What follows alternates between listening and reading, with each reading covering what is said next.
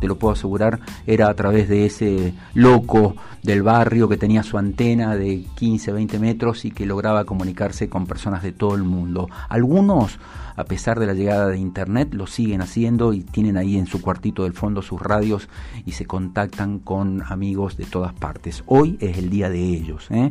Eh, esto se conmemora desde 1925 en la que se, fundió, eh, se fundó la Unión Internacional de Radioaficionados. Y también en coincidencia con eh, la, mm, bueno, nuestro invitado del día de hoy, que es arqueólogo e investigador, te cuento que se celebra el Día Internacional de los Monumentos y Sitios, instituido por la UNESCO para promover la toma de conciencia sobre la diversidad del patrimonio cultural de la humanidad, de su vulnerabilidad y de los esfuerzos que se requieren para su protección y conservación. Dicho todo esto, le pedimos a Agustín que nos ponga mm, en contexto de diálogo una musiquita ahí de fondo y saludamos a nuestro invitado del día de hoy, el señor Cristian Mitri. Buenas tardes, Cristian, ¿cómo estás? ¿Qué tal, Carlos? Buenas tardes. Espero que, que estés bien igual que toda la audiencia. Muchas gracias por venir, por hacerte un lugarcito en tu tiempo. Suerte que no estás trepado por alguna montaña en este momento y podemos escucharte y dialogar un poquito con vos. Antes de que nos cuente de tus aventuras y tus andanzas, eh, preguntarte si te gusta la música. Sí, sí, me gusta, la, me gusta mucho la música. Eh, no soy de escuchar mucho, mucho tiempo porque invierto mi tiempo más leyendo que, que, que escuchando música, ¿no? Pero sí, sí me gusta. Bueno, una canción para cerrar el, el programa del día de hoy, como para despedirnos. Bueno, tipo de música que me gusta, te diré que es este. Soy, soy medio clásico, ¿no? Dale, vamos. Este, me gusta León Gieco, me gusta eh, Sabina, Silvio Rodríguez. Le dejamos, le dejamos acá a Agustín que elija algo de León Gieco, entonces, ¿te parece? Bueno. Bueno, son las 2 y 11, comenzamos nuestro diálogo. A toda nuestra audiencia le decimos que esta entrevista quedará grabada en nuestro canal de, de, Spotify como podcast y que también estará en nuestro canal de YouTube. Están las camaritas acá, este, para de alguna manera perpetuar este instante de encuentro. Hace tanto tiempo que no te veo, Cristian, que la verdad que es un gusto poder dialogar con vos. Sí, lo mismo digo. Contanos algo de tu vida, ¿eh? cómo nace esta pasión por la arqueología eh, y después todo lo que se vino después, que no es poca cosa. Bueno, en realidad eh, mi, mi, pasión por la arqueología nace desde el montañismo.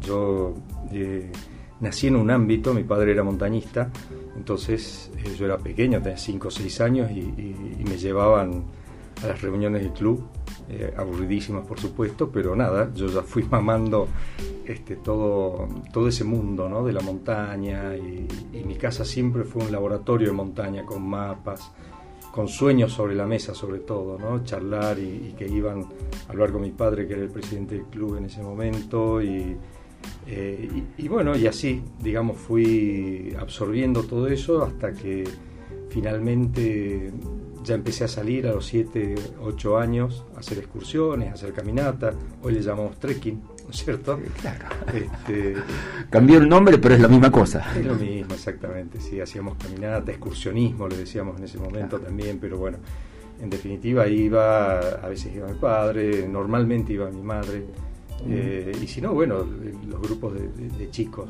Y, y, finalmente tuve la posibilidad de hacer una alta montaña, en, la jerga del montañismo, una alta montaña acá en el norte argentino es un cerro que tenga más de 5.000 metros. Entonces a los 12 años fui al volcán Tusgle de 5.500 metros en la Puna Jujeña.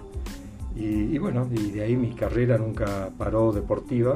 A los 14 tuve la posibilidad de ir al Yuyayaco. Eh, ahí me impactaron las ruinas que hay en la cumbre.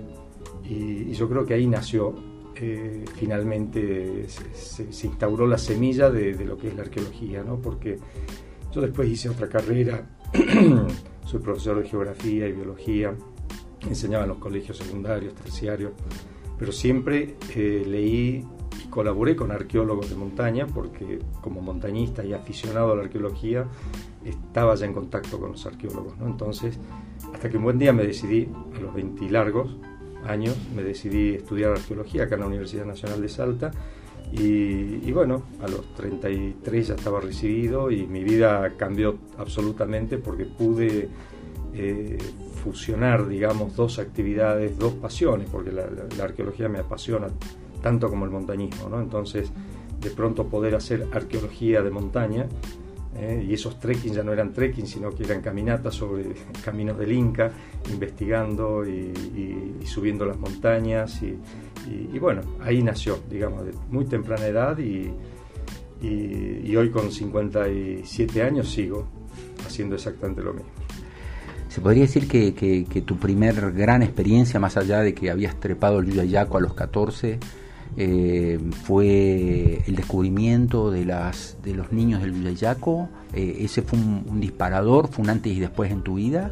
Porque, porque a ver, quienes te conocemos más o menos tu, tu trayectoria, eh, para mí, digamos, naciste de alguna manera y, vi tu, tu, laburo a partir de ese momento o ya venías ahí más o menos cerca explorando? No, no, ya, ya veníamos trabajando, de hecho lo de las momias fue en el año 99, nosotros en el año 95 habíamos creado el SECOPAM, Centro para la Conservación del Patrimonio Arqueológico de Montaña, junto a Mario Lazarovich y otra, y otra gente aficionada al montañismo y a la cultura.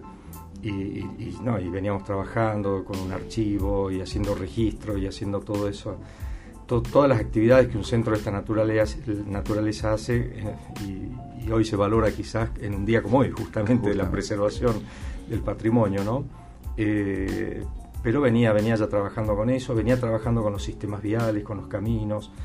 Eh, creo que, que, más importante que, que ese hito de, del Yuyayaco fueron centenares de kilómetros de camino que descubrí, centenares de sitios arqueológicos que descubrí recorriendo esos caminos. Además que bueno, eso no, no, no es mediático. Esto fue mediático y digamos... Se explotó todo, explotó, claro. Y, y, sí, hay, quizás hay un parteaguas ahí eh, en ese sentido, ¿no? en el sentido de la difusión, en el sentido de, de poner sobre la mesa una, una temática que nosotros hacía años que veníamos trabajando y que no nos dan importancia, ¿no? Eh, en ese tipo de trabajo, a veces a empresas privadas, a veces instituciones, pidiendo apoyo económico para poder eh, hacer expediciones y poder investigar.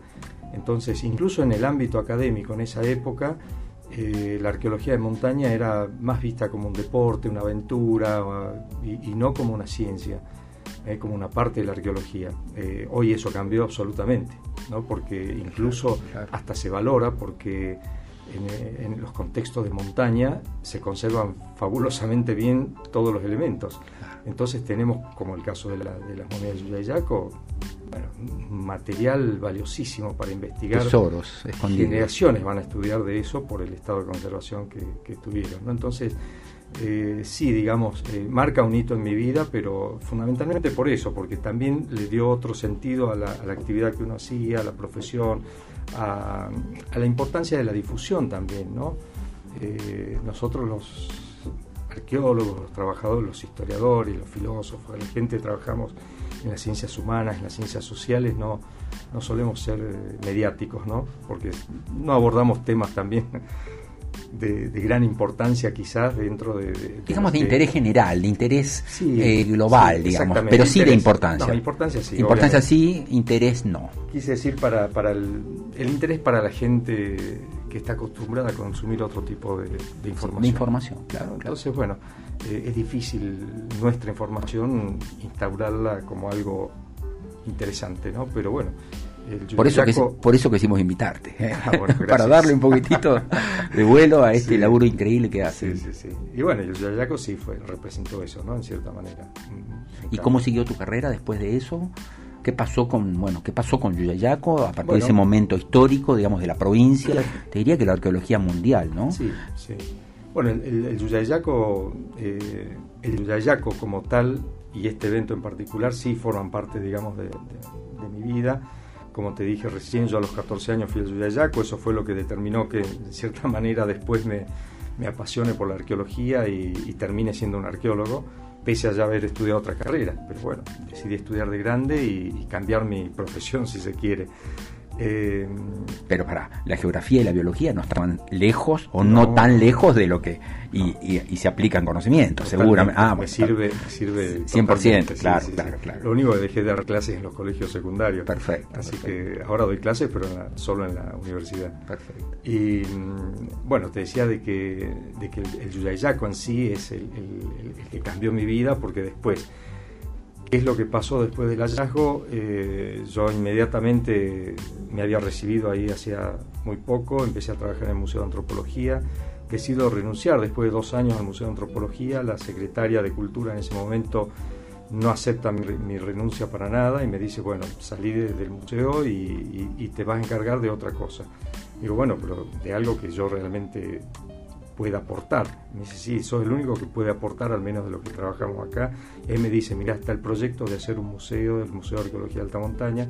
Así que bueno, ahí mi vida siguió en, en, construir el Museo de Arqueología de Alta Montaña desde un punto de vista teórico, conceptual, o sea, toda la información que hay ahí. La técnica también. Este, sí, sí, claro, eh, colaborar con todo el tema de, los laboratorios, la conservación. Eh, y todo eso, ¿no? De hecho, el, el museo finalmente se abre en el en noviembre del 2004 y en enero del 2005, o sea, ni, no habían pasado dos meses y yo organicé la primera expedición científica al volcán Yuyayaco desde el museo, eh, donde fuimos a instalar data logger, que son los sensores de temperatura y humedad con un registro cada cuatro horas para poder replicar después eh, las, este, condiciones. las condiciones ideales de la montaña. Y esto lo hicimos durante tres años ir un año, el año siguiente sacar, poner, sacar, poner y así.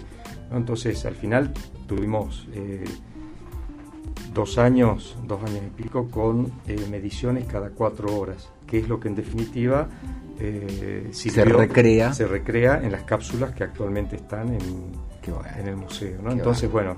entre lo que es la información del museo, entre lo que es el laboratorio, entre lo que es la investigación, bueno, mi vida giró en torno a, a, todo eso. Mientras tanto, también seguía en paralelo con el otro proyecto que había nacido también por ahí nomás en el año 2001-2002, que era el Capagñán. de eso quiero hablar con vos. Una patriada en la cual seis países por primera vez se iban a presentar ante la UNESCO por un proyecto en común. Así que bueno, ahí fui trabajando entre el Museo de Arqueología de Alta Montaña y el Capagñán en paralelo. ¿Qué es el Capagñán? Capagñán literalmente en quechua significa Capac, principal, mayor, ñan, camino es el camino principal, es el sistema vial andino, era la, gran autopista y todas sus conexiones eh, colaterales que, vinculaban todo Andinoamérica con un centro neurálgico en el Cusco, sistema vial que llegó a tener poco más de 40.000 kilómetros, para que la gente se dé cuenta, 40.000 kilómetros es la circunferencia terrestre. Entonces estamos hablando de eh, un sistema vial realmente impresionante que se desarrolló en un siglo y medio, dos siglos a lo sumo. Eh, sistemas viales parecidos son las calzadas romanas, por ejemplo, que tienen el doble, eh, tienen 80.000 kilómetros, pero desarrollados en mil años. Esa es la diferencia. Entonces, acá en 200 años se desarrollaron 40.000 kilómetros y allá en mil años 80.000 kilómetros aproximadamente. ¿no? Esto nos dimensiona, digamos, eh, la importancia que tienen estos, estos caminos que de hecho el 90% posiblemente ya existía antes de los incas, por supuesto. ¿Serías tan amable de situarme en el tiempo, por favor? En el tiempo, sí. Eh, ¿Siglos? el, el, periodo inca, digamos, tiene un proceso de expansión hacia desde el Cusco hacia el sur y hacia el norte a partir del año 1400, fines de 1300 de nuestra era. Entonces estamos hablando del siglo XV, parte del siglo XVI. En coincidencia entonces con la conquista de América, digamos. ¿no? Con la, okay casi, casi. Sí, un poco más adelante, ¿no? 1492 y, y, acá estamos. Y 1300 y pico. 1300 estaban 1350, supongamos. En el apogeo de la civilización inca. En el Cusco y, estaban expandiendo. Y, a partir de 1400 es cuando ellos hacen la, gran expansión, ¿no? Que llegan acá al noroeste argentino, llegan hasta Cuyo, Santiago de Chile, el sur de Colombia. Eh, abarcando una superficie de 2 millones de kilómetros cuadrados. ¿no? ¿Y qué tenemos aquí en Salta del Capacñán? Acá en Salta eh, fue difícil la elección cuando nosotros con todo mi equipo técnico teníamos que optar por, algo, ¿no es cierto? Eh, nosotros optamos por, bueno, el volcán Yuyayaco, todo el complejo ceremonial del volcán Yuyayaco, que, que bueno, ese quizás sea uno de los pocos bienes que por sí mismo podría haber sido patrimonio mundial, solo el Yudayaco, ¿no? por todas las características que tiene, el sitio arqueológico más alto del mundo, este, y, bueno, y, sumando más este récord, digamos, ¿no? pero, pero bueno, la importancia que tuvo en todo el Tahuantinsuyo este, este adoratorio de altura. Pero después también tenemos Santa Rosa de Tastil, eh, y uno, la ruina de Tastil, acá camina a 100 kilómetros en la Quebrada del Toro, camino, camino a, San Antonio. Exactamente. Ese es patrimonio mundial. Y, y a veces nos, nos, decían, bueno, pero Tastil no, no es inca, es pre-inca. Bueno, justamente, ¿por qué? Porque los incas no se no construyeron todo, ¿no es cierto? Porque a veces tenemos esa mala información de estas culturas que entraron en contacto con los españoles, como ser los aztecas eh, y como ser los incas acá en Sudamérica, eh, que tuvieron un montón de crónicas y muchísima información. En cambio, todos los pueblos que los precedieron no tienen nada. Nosotros los metemos a todos, eh, la historia los metió a todos en la misma bolsa. En una bolsa enorme, como con un rótulo que dice Diaguitas. ¿no? Entonces se dice Diaguitas y en realidad fue un mosaico étnico de muchas culturas que compartían el idioma, por eso después se les llamó Diaguitas, pero en definitiva eh, eran, eran diferentes, diferenciados.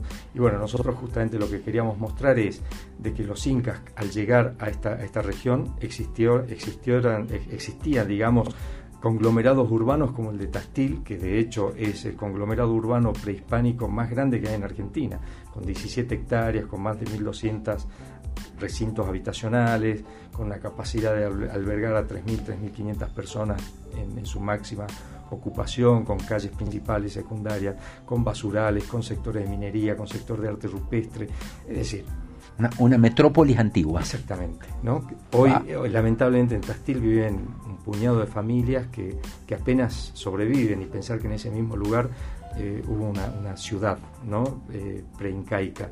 Entonces, nosotros lo que queríamos mostrar con Tastil era justamente eso, la importancia que tenían nuestras comunidades locales antes de la llegada de los incas y que los incas, ¿qué es lo que hacen? Lo desarticulan, lo desarman, hacen que se extinga Tastil. ¿no? Entonces, eso Tastil por un lado. Por otro lado, tenemos la contrapartida a eso que es Potrero de Payogasta, en el Valle Calchaquí. Potrero de Payogasta, 25 kilómetros al norte de, de, Payogasta, de la localidad de Payogasta, y unos 10, unos 20 antes de La Poma. Eh, ahí tenemos un centro administrativo inca, puro, ¿no? es decir, con, una réplica de los edificios que se hacían en el Cusco, ¿no? con las callancas o, o galpones que tenían 20, eh, 10 metros de altura, 10 eh, metros de ancho, 30 metros de largo, cosas que no la gente acá antes de la llegada de los incas nunca habían visto edificios de esa naturaleza, ¿no? Es como poner un rascacielos en un pueblo, más o menos, ¿no? Del impacto visual, eh, con silos o depósitos, con plazas ceremoniales, con las pequeñas pirámides que se llaman ushnus. Donde se preparaba el, el dirigente político, religioso, incaico, y se dirigía al pueblo. Eh, por otro lado, tenemos eh, los graneros de la Poma, que es una situación bien interesante porque...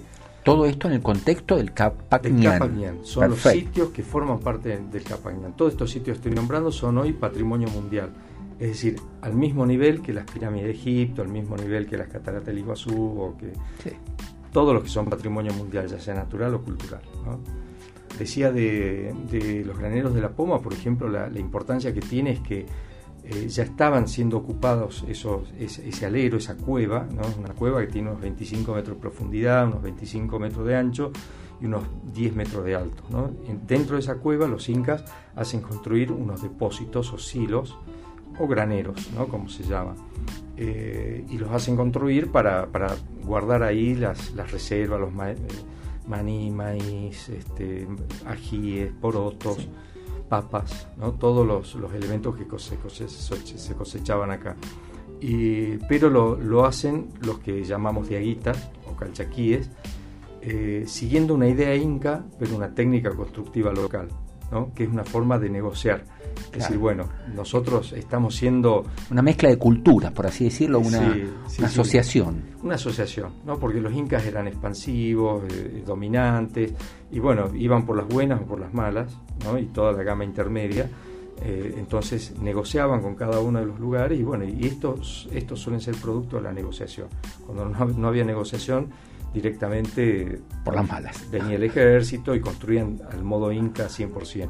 Pero si no, hay estas mixturas en la arquitectura, hay mixturas también, nosotros le, llamamos, por ejemplo, la cerámica incapaya. ¿Por qué? Porque es una inca calchaquí, una inca provincial, una mezcla de ambas cerámicas. Estos son parte de los acuerdos que se llegaron en ese momento ante el proceso expansivo e invasivo de los incas.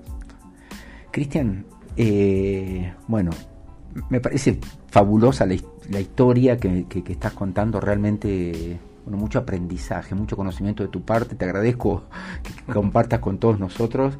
Eh, has podido cumplir tus sueños, tus objetivos, tus metas, has, escalado el, el, Yuyayaco, has trepado las montañas más altas del mundo, prácticamente en el Himalaya. Eh, contame dos cosas para cerrar. Primero, lo que acaba de ocurrir, que es la filmación de este documental tremendo que hiciste, que hicieron, y, después, ¿cuál es tu próximo objetivo? ¿Cuál es tu gran sueño como arqueólogo? Bueno, eh, respondiendo a la primera, eh, siempre tuve un sueño que era, a ver, cuando yo tenía 14 años y, y me picó el bichito de la arqueología al ver la, sitio arqueológico a esa altura, me hice la pregunta que cualquiera se hubiese hecho. ¿Qué hace esto acá? ¿Quiénes lo hicieron? ¿Cómo lo hicieron? ¿Por qué lo hicieron? ¿Para qué? ¿Cuál era la finalidad? Este, ¿Cómo hacían para, siendo montañistas, cómo hacían para abrigarse? Porque uno anda con camperas de pluma, con botas doble o, botas rígidas de cuero con tres pares de media y, y aún así te morís de frío. Y aún así se congelan dedos y todo eso. Entonces, eh, nada, y uno dice, a ver, esta gente, ¿cómo hizo para subir? ¿no? Entonces, bueno, empecé a, a estudiar, a investigar todo ese tema ya eh, luego de muchos años. Eh, faltaba una, una, prenda que era el calzado y, digo, la montaña me regaló ese calzado porque en el año 2011 estábamos haciendo otro trabajo para Capañán, que es medir un perímetro a los efectos de la conservación, viendo el estado de conservación de los muros, si la pared norte se cayó o no se cayó, haciendo ese trabajo de rutina para nosotros, en un lugar hermoso como es el Yuyayaco, eh, en, uno de los sitios de la base encuentro en una roca que tiene forma de cabeza de cóndor, en un costado adentro de una oquedad, un bulto de, lana. ¿no? Lo sacamos con cuidado, lo metemos dentro de una bolsa y cuando lo traemos al, al laboratorio del MAM me doy cuenta de que eran calzados, que eran las botas que tanto había soñado, esperado que aparezcan y la montaña me las regaló, porque no las estaba buscando, sinceramente. Decime que era tu número y calzaba justito. Un milagro, ¿eh? Sí, sí. Y eran cinco, eran cinco calzados. Cinco calzados, todos impares. Y estos calzados, para que la gente se dé una idea, son como una suerte de escarpines de los chicos, pero no de una capa, sino de cinco, seis, siete capas a veces. Entonces, eh, es de fácil confección. y bueno, y ahí teníamos ya todo el equipo. Le comento a un amigo y este amigo me dice, ¿por qué no hacemos una película de eso? Y, bueno, me entusiasmó la idea, pasó el tiempo y, finalmente eh, encaramos un proyecto, se presentó al Inca y después de algunos este, tropezones finalmente salió. Eh, aprobado por el Instituto Nacional de Cine de Argentina. O sea que ustedes recrearon la vestimenta inca para subir al Himalaya y todo eso fue registrado con un documental. No, no, para subir al Yuyayaco. Eh, eh, Yuyayaco, perdón, para subir al Yuyayaco y todo eso fue registrado en, un documental solventado en parte por el Inca. Sí, sí, sí, totalmente. y eso está en proceso de edición en este momento. Sí, eso está en proceso de edición y el guion, así rápidamente, sé que no hay mucho tiempo, pero es, somos dos amigos, ¿no? Eh, guías de montaña los dos, montañistas, amigos, eh, subimos al Yuyayaco varias veces, Jaime Soriano se llama el otro, ¿no? Él es indígena, él es de San Antonio de los Cobres, yo soy más occidental, tengo sangre indígena, pero en menor porcentaje, este, pero es generar este diálogo desde la ancestralidad y desde la ciencia, con dos personas apasionadas por lo mismo, por la montaña. Entonces de ahí eh, se va generando ese diálogo, pero esa, digamos, la, película no va a ser de dos superhéroes que suben a la montaña en esas condiciones. Ese es el disparador en realidad. Lo que queremos destacar es todos los artesanos, porque estuvimos en contacto y entrevistamos artesanos de la cerámica, de la cestería, de los textiles, vimos cómo se esquilan las vicuñas, cómo se preparan las fibras, cómo se, qué comida comían antes y cómo se hacían esas comidas. Entonces entrevistamos gente que todavía sigue haciendo esas comidas. Nosotros comimos charqui, comimos tulpo, comimos, o sea, todo, toda la, la, comida que se hacía en ese entonces. Entonces chicha, ¿eh? este, aloja. Y bueno, es, es en realidad eh, un, un, homenaje a, todos nuestros eh, antepasados. A todo nuestro antepasado. Y también tiene otra connotación que como montañista esto ya, ¿no? desde el punto de vista deportivo, porque el montañismo teóricamente nace en Europa en 1789 cuando se sube el Mont Blanc. ¿No es cierto? Pero 300 años antes acá ya subían a 6.000 metros de altura en esas condiciones, entonces yo estoy también... Eh, peleando ahí una cuestión. Peleando y diciendo, bueno, todo bien, pero el, montañismo en América nació... Mucho tiempo antes. Mucho, mucho tiempo antes. Exactamente. Y en el último segundo de nuestro programa, tu sueño, tu próximo sueño o aspiración. ¿eh? Mi sueño es seguir soñando, seguir este, viviendo y seguir cumpliendo mientras me den las piernas hasta que la edad que tenga, no, yo no, tengo el, parámetro de la edad, ¿no? mientras tenga edad tengo tantos proyectos, tantas ganas de hacer cosas así como estas similares, pero que van surgiendo, no, no, no es que tenga un proyecto así a, a largo plazo, un sueño, no, los sueños tengo una batería de sueños, en realidad, que, que de acuerdo a las circunstancias voy... No nos alcanzan todo el todas las tardes para describir los sueños. No, no, ni la vida, obviamente, para hacer todo lo que quisiera hacer, ¿no? Pero, pero hay tanto, hay tanto para hacer y para transmitir que, que, bueno, simplemente decir que, me siento un afortunado de poder trabajar de algo que amo y que me apasiona. Gracias, Cristian. Excelente.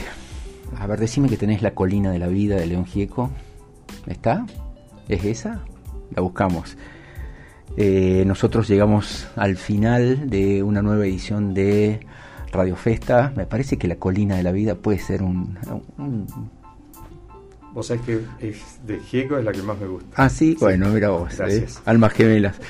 Este, bueno, felicitaciones por tu trabajo, excelente, que sigas descubriendo, que sigas investigando, que sigas trepando, porque es, nos hace falta gente como vos, con tu inquietud y con tu espíritu. A todos ustedes, muchas gracias por habernos eh, aguantado, esperado un poquitito más de la hora. Eh, donde termina Radio Festa, dialogamos con el señor Cristian Vitri, que arqueólogo, y nos contó bueno, maravillas de lo que tenemos aquí en Salta hoy y de la historia de, aquí, de Salta también. Nos vamos hasta mañana cuando volvamos a decirnos bienvenidos a una nueva edición de Radio Festa. Ahora los dejo con León Gico y La Colina de la Vida. Gracias, Cristian. De nada, triste